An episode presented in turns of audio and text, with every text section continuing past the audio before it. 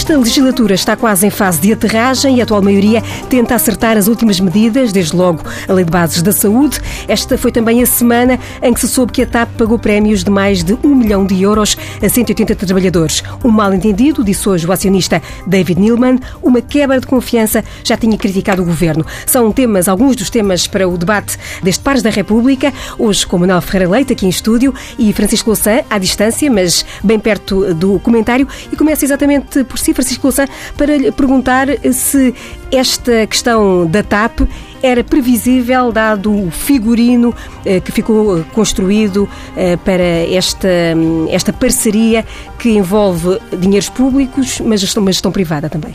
Há várias características nesta, nesta figura da, gestão da TAP que poderiam suscitar algum desajustamento. O facto de haver uma comissão executiva, de haver uma administração em que eh, o Estado tem metade dos, dos votos e metade dos, do capital, mas não tem a gestão efetiva efetiva. Isto, evidentemente, poderia criar alguma, eh, alguma fricção, mas não é necessariamente por isso que acontecem eh, erros deste tipo, porque, obviamente, a, a Comissão Executiva e a Administração deveriam ter uma informação razoável e em questões sensíveis e estratégicas de decisão sobre como é que a empresa se desenvolve, só haveria razões para que se entendessem e não tomassem decisões eh, que ficassem à, à revelia da, da, da administração. Portanto, eh, este não pode ser justificado pela forma algo atamancada como está montada a gestão e a estrutura acionista da TAP.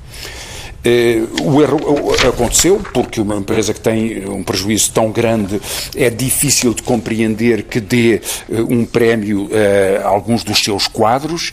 Eh, é mais difícil ainda de perceber porque é que isso não foi deliberado em instâncias competentes. E a primeira reação da administração da TAP foi não só justificar, como sublinhar que poderia continuar, da Comissão Executiva, aliás, que poderia continuar no futuro este tipo de posição política política. Os administradores do Estado eh, mostraram as suas reservas, creio mais por razões de percepção da opinião pública do que por, por alguma outra razão. Mas hoje Nilman, um dos principais acionistas, veio pôr água na fervura e eh, procurar sublinhar, pelo contrário, que havia um bom entendimento. O facto é que este caso marcou e muito a percepção da opinião pública sobre a, a, forma como a TAP está a ser gerida e creio que a, que a surpresa e, a, e, o, e o desagrado com esta, com esta prática de, de favorecimento ou de promoção de alguns dos quadros num contexto de uma empresa que tem tido tantas dificuldades e também tantas dificuldades do ponto de vista salarial, esse desagrado geral da população é inteiramente compreensível e, e a TAP deveria aprender com isso. O argumento de que se trata aqui de uma, uma questão de gestão e de mérito e de, no fundo, utilizar as regras que são utilizadas para as grandes eh, multinacionais para premiar alguns trabalhadores, não, não convence? Há regras muito diferentes nas várias empresas, incluindo nas empresas multinacionais. Há muitas que têm regras de prémios, mas os prémios normalmente estão indexados aos resultados e é difícil, se os resultados da empresa no seu conjunto são tão negativos, eh, poder atribuir a alguém que chegou há quatro meses à empresa um prémio de 50 mil euros porque terá tido um, um desempenho fabuloso. E foi isso que aconteceu. E, portanto, tudo isto está mal escrito, é mal explicado e não há nenhuma teoria geral sobre a gestão de recursos humanos das multinacionais que possa possa salvar uma decisão tão disparatada da Comissão Executiva da TAP. Manuel Ferreira Leite, como é que viu este, este caso divulgado pela Lusa na, na semana passada? Bom, é evidente que o caso dito só assim não pode, não pode ter o acordo de praticamente ninguém. É generalizado que uh, isto dito assim só. Agora, acontece que eu tenho uma enorme dificuldade em estar a discutir problemas claramente acessórios sem saber nada sobre o cerne da companhia. E, portanto, eu acho que nós estamos todos muito com a tendência de fazer notícia, discutir, ter opiniões, uh, uh, concordar e discordar, uh, tomar como centro da nossa análise aspectos que são isolados relativamente ao cerne da questão. Para mim, o cerne da questão é, tal como está concebida a administração e a comissão executiva e, eh, enfim, a estrutura uh, acionista uh, e que está a funcionar em, e gestão da TAP está correta, tem estado a ser uh, cumprido o contrato que estava feito, os investimentos que estavam programados estão ou não a ser feitos, uh, o serviço que está a ser prestado é bom ou mau, podia ser melhor ou pior, não tem condições, o que é que estão a fazer, que medidas estão a, a tomar para que a empresa efetivamente tenha um caminho diferente daquele que estava e por isso se mudou e se vendeu e se comprou e se arranjou um acordo entre a gestão e a administração. Eu não sei nada disso e eu penso que os portugueses também não. Portanto, quando me diz vamos discutir a TAP, eu diria não sei discutir a TAP porque desconheço os elementos fundamentais que estão naquilo que podia ser a minha avaliação sobre a TAP. Avançamos para o outro dos temas eh, em cima da mesa deste nosso debate. Tem a ver com a Lei de Bases da Saúde. Ainda hoje o Partido Socialista eh, pediu novamente o adiamento eh, das votações em sede de grupo de trabalho, avançando com uma proposta que, na leitura do Partido Socialista, diz pretender reforçar a gestão pública dos estabelecimentos do SNS. O Partido Socialista tem dito que quer este entendimento, sobretudo com os partidos que compõem a atual maioria. O PSD, o, o, PCP e o Bloco de Esquerda. Aliás, este fim de semana uh, foi pródigo em, em, declarações de ambos os lados sobre esta uh, proposta. O PS vem agora dizer em, em, comunicado que propõe um mecanismo transitório em que os atuais contratos uh, em regime de parceria público-privado estariam em vigor até ao, ao fim, de, de, enfim, dos contratos que estão a, a funcionar e depois adaptar-se-iam à, à, lei que vier a ser aprovada. Francisco Louçã, estas propostas de alteração à polémica base 18, que trata desta questão das parcerias público-privadas, um, permitem ainda alimentar a esperança uh, que se possa uh, continuar a, a negociar à esquerda esta proposta de lei de bases da saúde? Uh, não sei. Ehm, repare, nós estamos numa situação em que as parcerias público-privado tornaram-se um dos pontos cruciais da discussão desta lei, eh, num contexto em que a lei apresentou já algumas alterações significativas, reduzindo eh, as taxas moderadoras que as pessoas pagam quando são seguidas nos hospitais, tomando outras medidas para a qualificação do pessoal médico e para a reorganização do serviço de saúde. Tudo isso são bons progressos e encalhou nesta questão das parcerias público-privado. Creio que, aliás, por duas razões fundamentais. Bom, primeiro, Primeiro porque eh, para alguns dos, algumas das figuras históricas do Serviço Nacional de Saúde, particularmente para a Arnaud, que depois com, nessa base preparou uma lei com, com, com João Semedo, esta questão tornou-se ao longo dos anos da sua vida uma questão decisiva para separar eh, uma situação estranha que é os hospitais privados gerirem os hospitais públicos. Mas depois, por uma razão mais imediata, é que todas as parcerias público-privado na saúde estão numa situação de enorme vulnerabilidade ou até suspeita a Polícia Judiciária à porta do Hospital de Cascais. O Hospital de Vila Franca é, é acusado pelo regulador de ter internado durante quatro anos alguns dos seus doentes em casas de banho e em refeitórios e uh, os sindicatos médicos dizem que no Hospital de Lourdes, a última que falta, uh, haverá uma limitação às consultas, às segundas consultas, por razão de, de valorização de, dos rendimentos da, do, do, hospital. Portanto, grandes complicações numa situação muito difícil eh, do ponto de vista do conceito da gestão. Como sabe, eh, Judite, o Dr. Manuel Freire sabe isso também, eh, eu eh, oponho-me a, que, a este princípio, acho que o, o, tem sentido que haja bons hospitais privados, que haja o negócio, a atividade económica, a atividade de saúde eh, no âmbito do privado. Não vejo nenhuma razão para que os hospitais eh, públicos sejam geridos por hospitais privados, pela exata mesma razão pela qual não vejo nenhuma, nenhum fundamento para que as universidades públicas sejam geridas pelas universidades privadas que são as suas concorrentes. Havia, no entanto, um problema que o PS insistiu contra a opinião dos partidos de esquerda que se devia manter estas parcerias, eh, alegou mesmo que o Presidente da República poderia vetar uma lei se ela não tivesse estas parcerias, e creio que foi por isso que a proposta que Catarina Martins apresentou este fim de semana era sensata.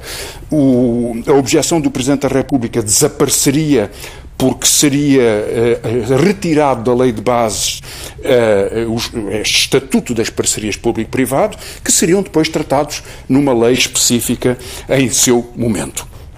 E, portanto, permitir-se-ia a continuação eh, até à conclusão dos seus, dos seus contratos, como é natural, os contratos que foram assinados das parcerias existentes. Isso é um princípio de estabilidade jurídica eh, muito razoável e se é isso que o PS propõe no que me citou, eh, Judite, creio que isso é, é, é o que já estava na proposta.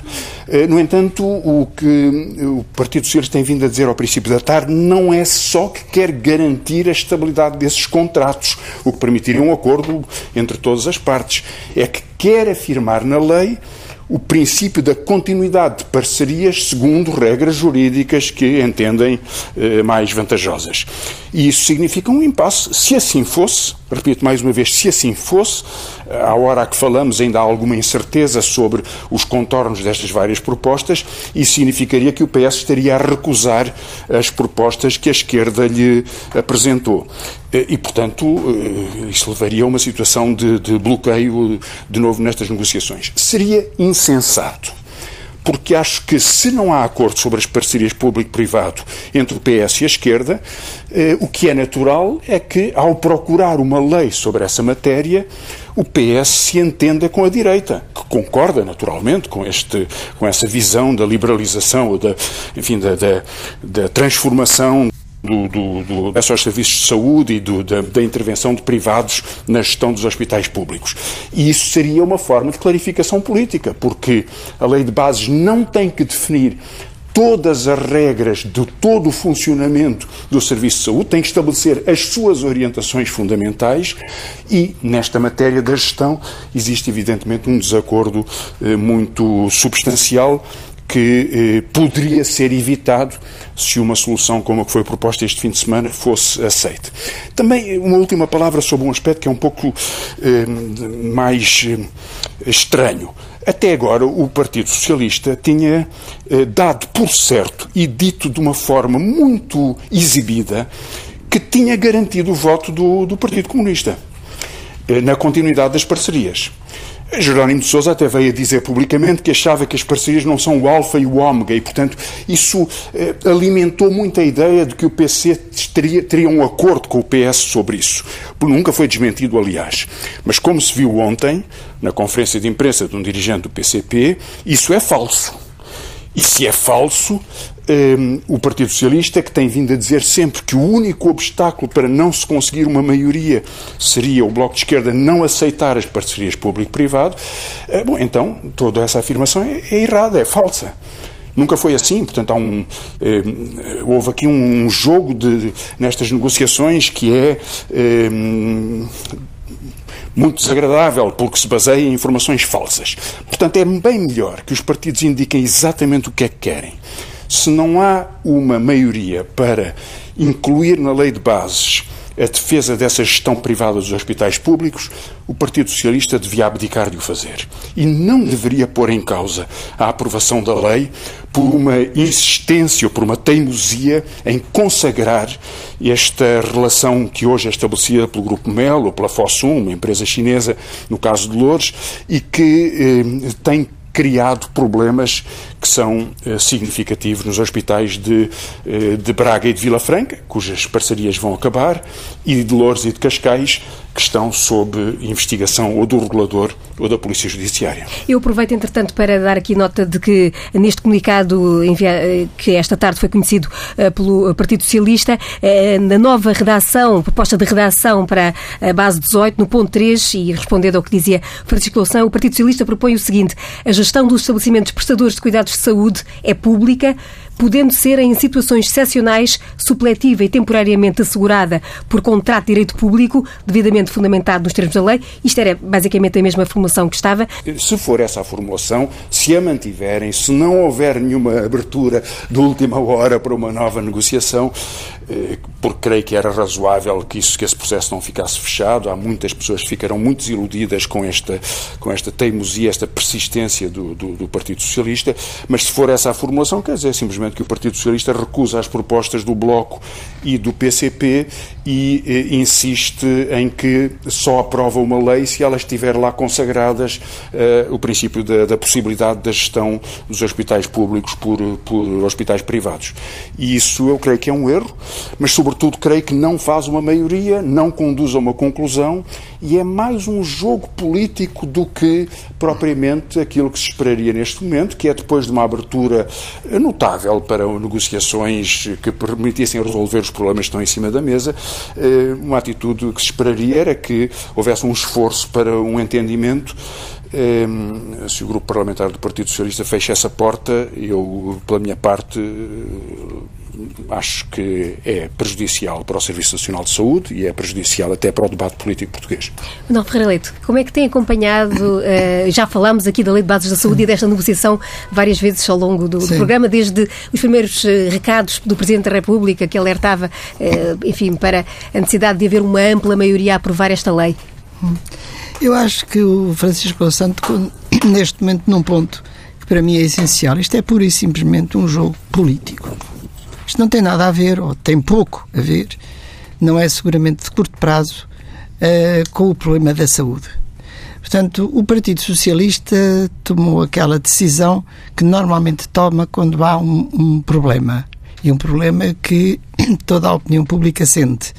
E neste momento toda a gente sente qual é o problema tremendo, tragédia quase, que existe no Serviço Nacional de Saúde. Como é que o resolve? Publicando uma lei. Uh, como a lei tinha que ser mais complexa, era uma lei de bases. E essa lei de bases, por ser lei de bases, evidentemente que mereceria um consenso alargado, pela simples razão de que não é para funcionar, nem é para estar em vigor durante meia dúzia de meses. E, portanto, o momento menos eh, aconselhável para discutir uma coisa destas seria, com certeza, na véspera das eleições. E, portanto, está tudo errado do ponto de vista do momento e da razão pelo qual se está a discutir o problema da Lei de Bases da Saúde. Será que alguém pensa que o problema da, da saúde se resolve com uma lei de bases? Alguém protagonista neste processo pensa isso? Problema do Sistema Nacional de Saúde, evidentemente, que tem a ver com falta de dinheiro, falta de dinheiro esse que de resto se verifica há muitos anos, não é de agora. O subfinanciamento do sistema de saúde é algo que se tem acumulado, tem-se agravado quando as situações financeiras são piores, evidentemente, mas tem a ver com essa questão de base. Ninguém fala do assunto, ninguém diz como é que se vai resolver o problema de natureza financeira. Há uma lei de bases. E, no meio disto, surge o problema das uh, parcerias público-privadas. Eu não sou contra a existência de parcerias público-privadas, desde que, porque o exemplo pode ser um exemplo bom e útil, desde que sejam evidentemente eh, devidamente uh, controladas, uh, uh, que haja uma portanto que seja uma fiscalização, a fiscalização, que seja algo que evidentemente que tem que ser controlado. que em todas as situações e em todos os esquemas existem exemplos bons e exemplos maus que devem ficar completamente escritos nos contratos? Em que é que consiste a bondade e a maldade das consequências de determinado tipo de resultados e de ações, hum, que deve ser efetivamente, permanentemente eh, fiscalizado eh, todo esse sistema? Hum, e, portanto, atinge quase que o raio do absurdo, ou a raia do absurdo, o facto de se estar a cingir a existência de uma lei ou não de bases de um pormenor que eh, não é pormenor do ponto de vista ideológico, mas pode ser pormenor do ponto de vista das regras a que devem estar submetidas os controles eh, e que eh, todo este sistema deve estar sujeito. Porque, evidentemente, que ninguém acha que determinados sítios, eh, determinadas situações podem ocorrer Mas não podemos também deixar de dizer que situações como estas, as que estão a ocorrer nestes hospitais, e muitas outras muito piores do que essas, ocorrem nos hospitais que não estão em parcerias público-privadas. E, portanto, hum, o problema da saúde não está aqui. E ao estar a estar a ser ao estar ser hum, restringir-se aqui a esta não só restringir-se aqui como uh, estarmos a insistir na necessidade da alteração da lei de bases em vésperas de eleições só pode ser uma questão política. Não pode ser uma questão séria, de acordo de todos os agentes políticos resolverem os problemas que existem nessa matéria, nomeadamente exceções relativamente às restrições e à quebra de investimento que tem existido neste setor. Este setor, por força, tinha que ser uma exceção. Por força, tinha que ser uma exceção. E não é exceção a uma data de anos. E, portanto, não vamos resolver nada em termos de utentes para o Serviço Nacional de Saúde com a existência de uma nova lei. Uh, o Partido Socialista e, e, os partidos que estiverem envolvidos na, na, aprovação dessa lei vão ter uma bandeira considerando ou dando a entender que o que estava tudo mal é porque a lei estava toda errada, agora com uma nova lei que isto vai ser bom. Uh, e estamos agarrados à existência de casos que uh, podem ser errados, e com certeza se dizem que são, admito que sejam, mas que não é inerente ao esquema da política das, das parcerias público-privadas, pode haver exemplos bons que isso aconteça, desde que devidamente, evidentemente, condicionados e controlados, e portanto estamos a restringir isto mais uma vez a um, a um aspecto menor, que é uma parte da gestão, isto é, acaba-se com a gestão público-privada, aprova-se uma lei nos próximos oito dias e resolvemos o problema do Serviço Nacional de Saúde. Há alguém que acredite nisto, mas há alguém que acredite que isto é assim. Será que uma nova lei de bases vai reduzir os tempos de espera para, para as operações? Será que vai uh, resolver uh, uh, a falta de equipamento que existe na, nos serviços? Será que existe lugar para toda a gente que está doente? Portanto, é algo que me eh, não consigo solidarizar-me com medidas desta natureza. Acho que estamos a, a, enfim, não direi uma palavra tão forte como a brincar, mas quase que a brincar com a opinião pública dos portugueses. Quem acreditar que o problema do Serviço Nacional de Saúde está nas PPPs que funcionaram mal, eh, que por causa disso não deve haver PPPs, parece que é algo que leva sempre a que funcione mal. Não é o caso. Que isto se resolve com uma lei de bases aprovada à pressa, sem discussão, sem acordos, sem uma.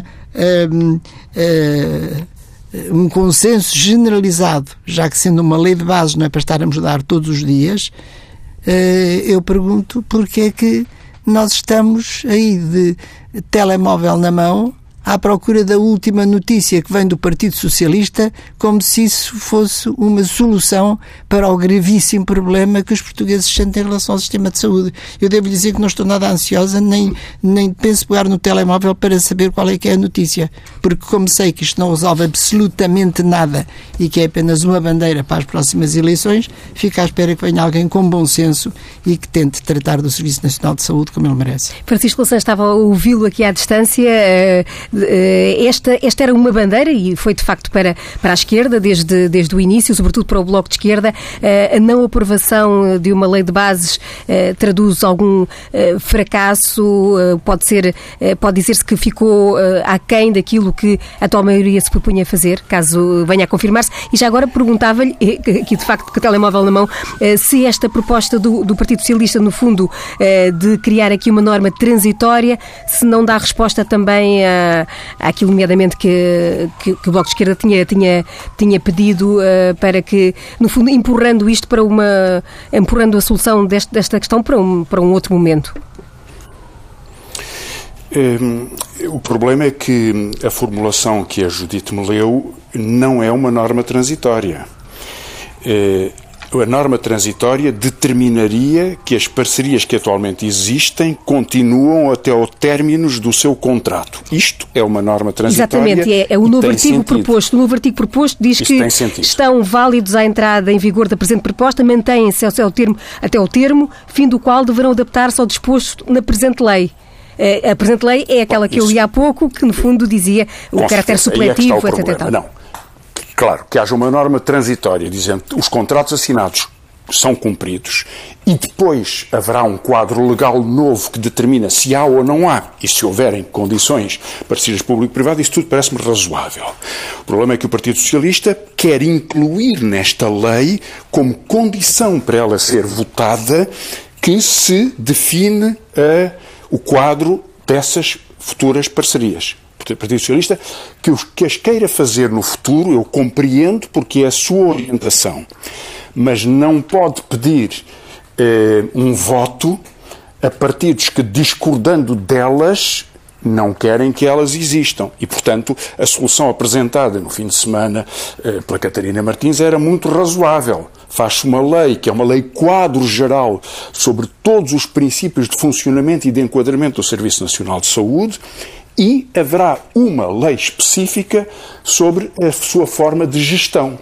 Qual é a vantagem dessa, dessa proposta? Entre outras, o Presidente da República não veta, não tem desacordo com a lei, pelo que se sabe. Vai haver uma discussão clara sobre os princípios de gestão e os partidos políticos devem inscrever nos seus programas eleitorais a sua proposta sobre o que deve ser esse princípio, porque ela é importante para a gestão do Serviço Nacional de Saúde e, na verdade, para a gestão da economia portuguesa. Saber se a escolha de Portugal é que os seus serviços públicos essenciais, são públicos e pagos pelos contribuintes, se devem poder ser geridos pelas empresas eh, financeiras, como é o caso destas nos hospitais privados. E esse é um grande debate estratégico.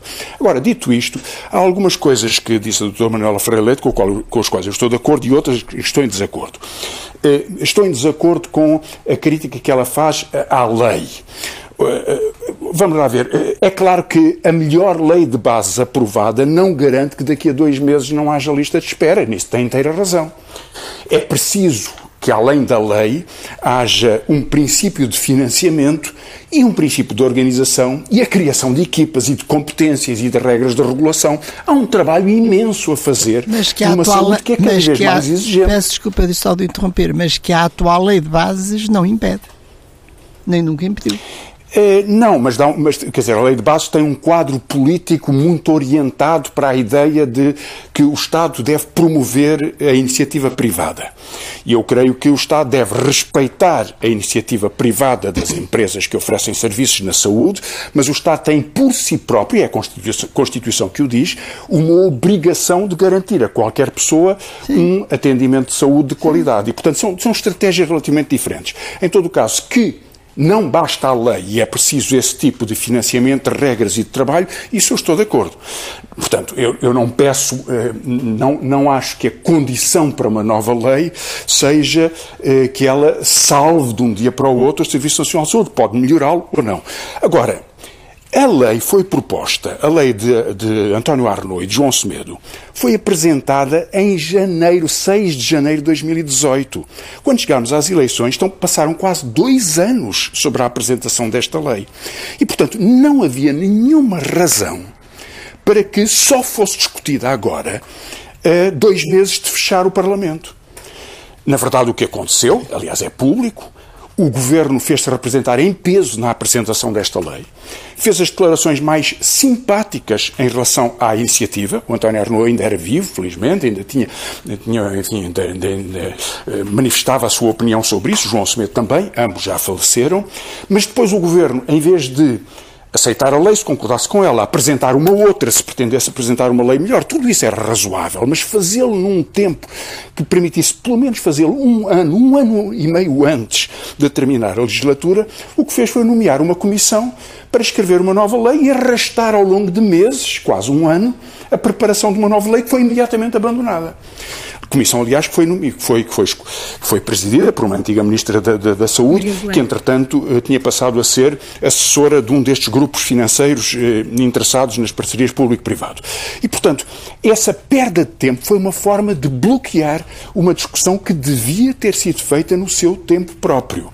Até porque depois da lei, e nisso eu concordo com o que foi dito, esse esforço de financiamento e de organização é muito importante. Nos últimos três anos, o orçamento do Serviço Nacional de Saúde subiu eh, mil milhões de euros, mil e cem milhões de euros. O problema é que esse reforço do financiamento é insuficiente perante uma saúde que é cada vez mais exigente, uma população que tem uma idade média cada vez maior e, portanto, mais necessidade de cuidados com mais exigências do ponto de vista terapêutico e do ponto de vista até do preço dos medicamentos e dos tratamentos. E, portanto, a saúde vai ser sempre mais cara para que nós possamos viver melhor todas as pessoas que estamos aqui neste nosso Portugal. E, portanto, essa é uma escolha da democracia e por isso isto implica ter os quadros técnicos, ter as competências e ter os recursos financeiros, totalmente de acordo, e ter uma visão estratégica da saúde, que é o que tem faltado no, no, neste tempo. Por isso mesmo, é que me parece que. Eh, o governo. Repare, há muita gente hoje, profissionais de saúde, utentes e outras pessoas, que sabendo que estamos a tratar de um passo importante e que depois é que é preciso começar muito outro trabalho para proteger o Serviço Nacional de Saúde, muita gente ficará desiludida se não se obtiver uma lei ou se não houver uma conclusão. Ehm, e eu enfim, não sei muito bem por que razão é que o Partido Socialista que deu um sinal de simpatia ao longo deste fim de semana em relação a esta é um acordo possível, ehm, voltou agora atrás impondo como condição a regra que sabe que é um obstáculo fundamental para os partidos de esquerda. Portanto, o Partido Socialista aparentemente não quer nenhum compromisso. E era preciso um compromisso. É preciso que haja adultos na sala. É preciso que haja adultos na sala. É preciso que haja um compromisso que permita estabelecer a lei como um quadro genérico trabalhar sobre o que vem a seguir, sobre o programa para a saúde e o programa para a próxima legislatura, para os próximos quatro anos, e impedir que uma divergência tão essencial bloqueie esse processo, tratando-a como deve ser tratada, levá-la ao voto dos eleitores discuti-la nas eleições, apresentar os programas dos partidos, que aí justificam o que é que pretendem, como é que querem fazer maiorias, como é que querem deliberar sobre esta matéria. Esse esforço dulto na sala era muito importante, em vez desta teimosia que aparentemente hoje está a consagrar na recusa eh, do Partido Socialista de fazer eh, qualquer eh, compromisso com, com os partidos com, com, com os quais tem vindo a discutir. Eu acho que isso seria, hum, porventura pode-se dizer, bom, algum, este partido ou aquele não consegue o seu objetivo? Talvez. Mas o mais importante de tudo é outra coisa, é que houve um impulso que foi dado na sociedade portuguesa por um ato único, que eu nunca vi. Eu nunca vi um presidente do, do, de um partido, António Arnaud, um ex-coordenador de um outro partido, João Semedo, juntarem-se para propor uma lei estruturante para a democracia portuguesa. Nunca vi isto em Portugal. Eh, e esse trabalho não deve ser desprezado e, sobretudo, não deve ser viciado por um jogo político de sectarismo que parece estar a impedir que haja um compromisso tão razoável. Manuel Ferreira Leite, queria acrescentar ainda não, só dizer que, na minha opinião, por algum motivo, esta discussão efetivamente foi bloqueada durante dois anos e surge agora em cima das, em cima das eleições. E ela foi, não foi desbloqueada exatamente porque não havia a mínima das intenções de a executar. Porque não havia intenções, provavelmente, admito que até não seja por motivos ideológicos nem políticos, mas porque não havia meios financeiros para poder. E, portanto, pior pior do que não haver lei era haver a lei e nós agora estarmos a dizer há dois anos que a lei está a funcionar e como veem está tudo na mesma. Isso também é que era a liquidação total da lei. E, portanto, percebe-se porque é que o Partido Socialista, o Governo, não desbloqueou e está agora à última hora a tentar remendar só para dizer que está tudo mal, mas está aqui a solução. Vão ver que com esta solução a próxima legislatura é que vai ser bom na saúde. Está a ver, se me que as... interrompê-la, que se houvesse de facto aquele, aquela margem de manobra no déficit, talvez o Serviço de Saúde não estivesse com tantas dificuldades como está. Exatamente, mas como sabe, eu defendo isso. Uh, quanto à desilusão das pessoas, que uh, Francisco Louçã falou que as pessoas vão ficar desiludidas. As pessoas não vão ficar desiludidas, porque desiludidas ficaram com a questão das 35 horas e das 40 e, pelos vistos, uh, não afetou grandemente as suas uh, ilusões. Uh, e, portanto, já estão habituadas a que haja medidas que são tomadas ou que são anunciadas, mas que ficam pelo papel e, portanto, é mais uma. Mesmo, mesmo quase para fechar, uh, últimos minutinhos desta edição do Paz da República, uh, porque há pouco o Francisco Louçã falava exatamente de, de, da campanha que aí vem e da forma como os partidos deviam, uh, enfim, dizer como procuram ou como devem procurar obter maiorias e uma das notícias que surgiu ao longo desta semana teve a ver com uma proposta que terá sido feita numa reunião interna do PSD para que fosse estudado, sem ser a defesa dessa proposta, mas que fosse estudado estudada a possibilidade, depois dos resultados eleitorais hum, das últimas eh, europeias, eh, uma, uma eventual aliança eh, pré-eleitoral entre PSD e CDS. Começava por cima, Ferreira Leite, é uma ideia que deve ser ponderada? a única coisa que eu penso que deve ser ponderada é o que é que é bom para o país. Isso sim. Quais são as fórmulas através das quais isso é conseguido? Uh, não tenho neste momento nenhuma opinião nem nenhum fundamento para dizer que o melhor é o A ou o melhor é o B.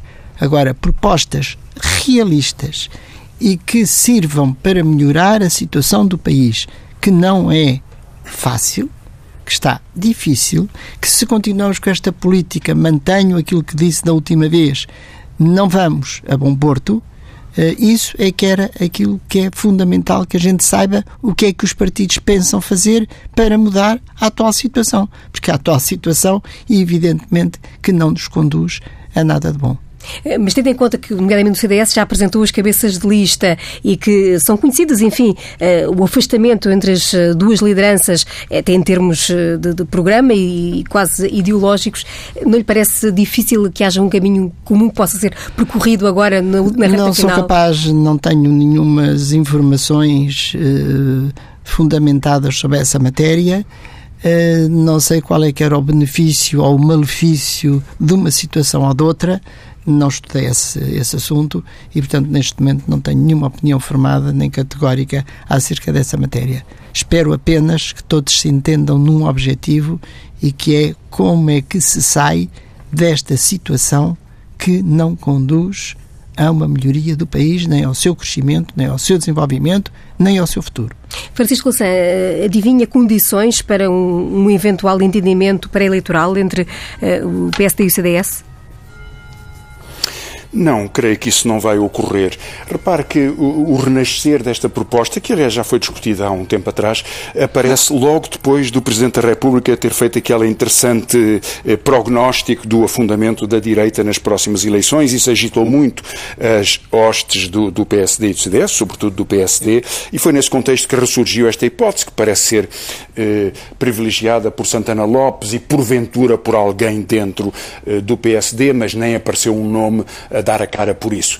Eh, eh, se, se, se, se, nós pudéssemos adivinhar quem é que o fez, poderíamos talvez pôr a hipótese de ter sido o próprio António Costa, enfim, que não, não, não estaria na reunião, mas não vejo ninguém que tivesse tanta vantagem como o Primeiro-Ministro e o PS em relação a essa coligação, porque isso ajudaria imenso uma bipolarização que se desfez com os resultados eleitorais do PSD e do CDS.